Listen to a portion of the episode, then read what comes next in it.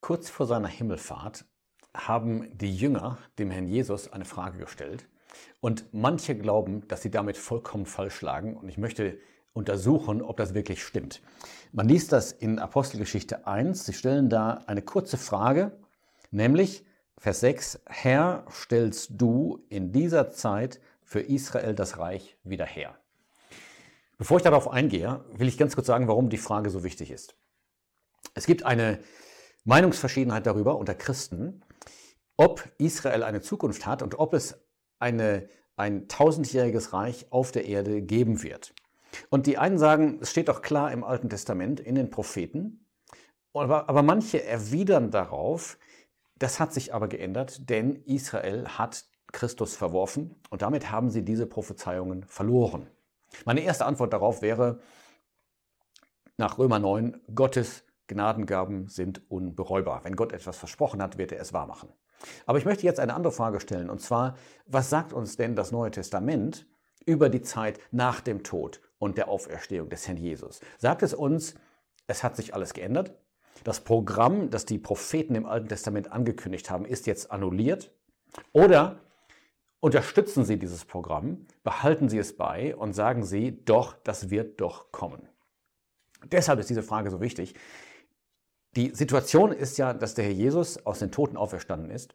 Er hat sich jetzt 40 Tage hindurch den Jüngern gezeigt, immer wieder, in vielen sicheren Kennzeichen, wie es heißt. Und er hat ihnen auch schon Belehrung gegeben als Vorbereitung auf das, was kommt. Er hatte ihnen gesagt in Vers 4, ähm, bleibt in Jerusalem, wartet auf die Verheißung des Vaters und es dauert jetzt nicht mehr viele Tage und dann werdet ihr mit Heiligem Geist getauft. Und jetzt stellen die Jünger ihm diese Frage und sagen, ja, gerade bevor der Herr auffährt in den Himmel, eine Frage noch. Wie ist das denn mit diesem Reich?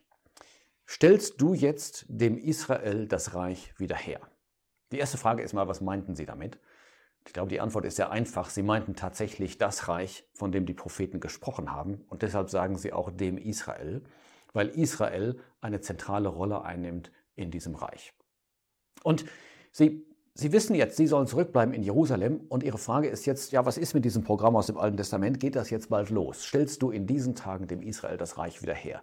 Wird das dann so sein, wie Jesaja und Sacharja und andere prophezeit haben, dass du herrschen wirst in Zion und so weiter? Und manche haben jetzt gesagt, die Jünger lagen mit dieser Frage ja vollkommen falsch und deshalb tadelt der Herr sie ganz scharf und sagt als Antwort, es ist nicht eure Sache, Zeiten oder Zeitpunkte zu wissen. Und sie wollen damit beweisen, dass dieses Programm tatsächlich abgesagt ist. Und deshalb meine Frage, ist das wirklich wahr? Was sagt die Antwort des Herrn Jesus tatsächlich? Sagt er, ihr liegt falsch in eurer Erwartung? Oder sagt er, die Erwartung an sich ist richtig, aber jetzt ist nicht der Zeitpunkt? Und die Antwort ist, es geht tatsächlich um Letzteres, es geht um den Zeitpunkt. Ich lese nochmal. Der Jesus sagt, Vers 7, er sprach zu ihnen, es ist nicht eure Sache, Zeiten oder Zeitpunkte zu wissen, die der Vater in seine eigene Gewalt gesetzt hat.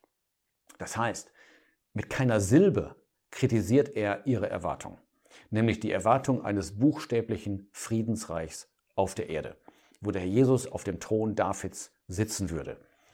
Was das meint, haben wir schon mal erklärt in einem anderen Video, das wiederhole ich jetzt nicht, aber ich verlinke das unten. Aber jedenfalls erwarteten sie dieses buchstäbliche Friedensreich. Und der Jesus korrigiert das in keiner Weise. Er spricht nur über den Zeitpunkt und er sagt nur, das ist nicht euer Thema. Über den Zeitpunkt braucht ihr euch keine Gedanken zu machen. Natürlich sagt er ihnen nicht, das wird noch 2000 Jahre dauern. Das tut das Neue Testament nie. Es erweckt nie den Eindruck, dass es lange dauert, bis der Herr Jesus wiederkommt, sondern im Gegenteil, es sagt, er kommt bald und wir sollen in dieser Erwartung leben. Deshalb sagt der Herr einfach, das ist nicht euer Thema.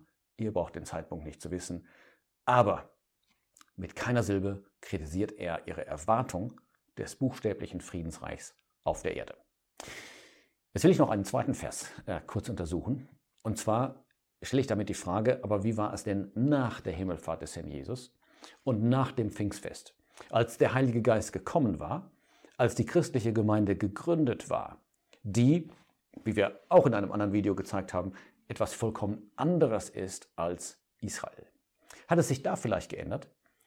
Hat man nach Pfingsten gehört, dass Petrus oder andere gesagt hätten, jetzt ändert sich alles, jetzt ist die Versammlung da, die Zukunft für Israel ist vorbei, jetzt ist die Versammlung das Volk Gottes und hat Israel ersetzt.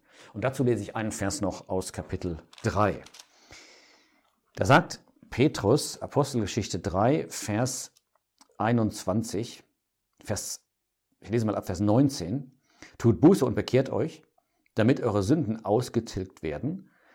Und jetzt kommt's, damit Zeiten der Erquickung kommen von dem Angesicht des Herrn und er den euch zuvor bestimmten Christus Jesus sende, den freilich der Himmel aufnehmen muss bis zu den Zeiten der Wiederherstellung aller Dinge. Also Petrus sagt, das Beste, was ihr jetzt tun könnt, also die Ungläubigen, die da im Tempel waren und das mitbekommen hatten mit der Heilung des Gelähmten, das Beste, was ihr tun könnt jetzt, ist Buße tun. Und Gott wird seine Prophezeiungen wahrmachen er wird diese Wiederherstellung aller Dinge schicken. Und bis dahin ist Christus im Himmel, er ist dort aufgenommen worden. Und diese Wiederherstellung aller Dinge, das ist genau das tausendjährige Reich. Das ist die Zeit, wo der Fluch nicht mehr auf der Schöpfung ruht, wo die Schöpfung nicht mehr seufzt, wie es heißt in, in ähm, Römer 8, sondern wo sie frei gemacht ist. Jetzt könnte jemand sagen, aber ist das wirklich das, wovon die Propheten gesprochen haben. Das ist ja ein etwas allgemeiner Ausdruck, die Wiederherstellung aller Dinge. Petrus ist da sehr klar. Ich lese noch den nächsten halben Satz dazu.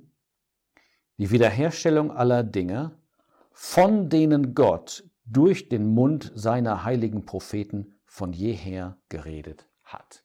Also Petrus sagt, das prophetische Programm steht. Er sagt sogar, er sagt nicht, was die Propheten gesagt haben, sondern was Gott durch die Propheten gesagt hat. Das unterstreicht das noch mehr, dass dieses Programm steht. Und er sagt, das wird erfüllt werden. Das ist gemeint mit dieser Wiederherstellung aller Dinge. Aber jetzt gehe ich noch auf ein letztes Argument ein.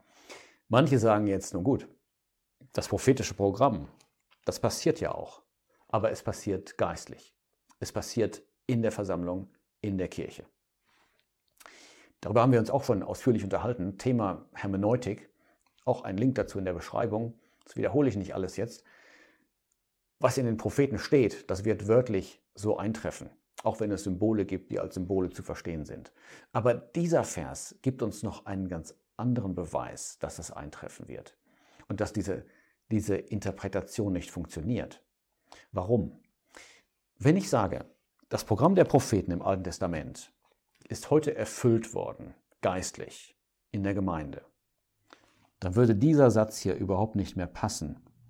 Da steht nämlich Christus, den freilich der Himmel aufnehmen muss, bis zu diesen Zeiten der Wiederherstellung. Das heißt, Phase 1, Christus ist im Himmel. Phase 2, die Wiederherstellung aller Dinge. Die Wiederherstellung aller Dinge kommt nicht, während Christus im Himmel ist. Und offensichtlich ist er heute im Himmel. Offensichtlich sind daher die Zeiten dieser Wiederherstellung aller Dinge nicht gekommen. Wunderschön. Eine zweite Bestätigung. Man könnte viele weitere anführen aus der Apostelgeschichte und den Briefen, aber ich belasse es jetzt mal bei diesen beiden. Apostelgeschichte 1. Der Herr korrigiert nicht die Erwartung der Jünger, die auf ein tatsächliches Friedensreich warteten. Er sagt nur, ihr braucht euch nicht um die Zeit kümmern. Apostelgeschichte 3. Petrus bestätigt, das Programm der Propheten wird erfüllt, aber nicht solange Christus im Himmel ist, sondern erst danach.